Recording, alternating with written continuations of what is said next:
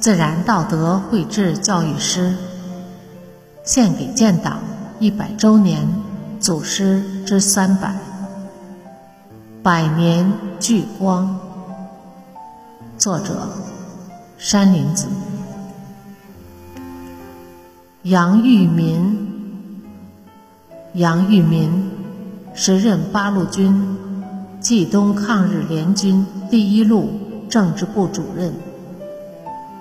一九三九年七月二十一日，终因长期劳顿，重病饥渴，在于日寇九路围攻太行山作战转移时，牺牲于担架上，享年五十岁。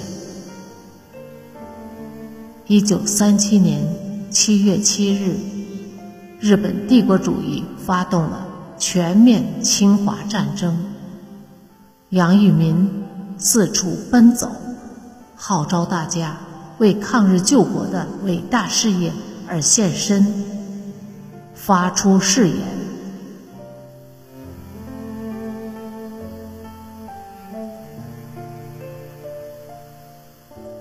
我以孱弱之躯，势必笑死疆场，马革裹尸。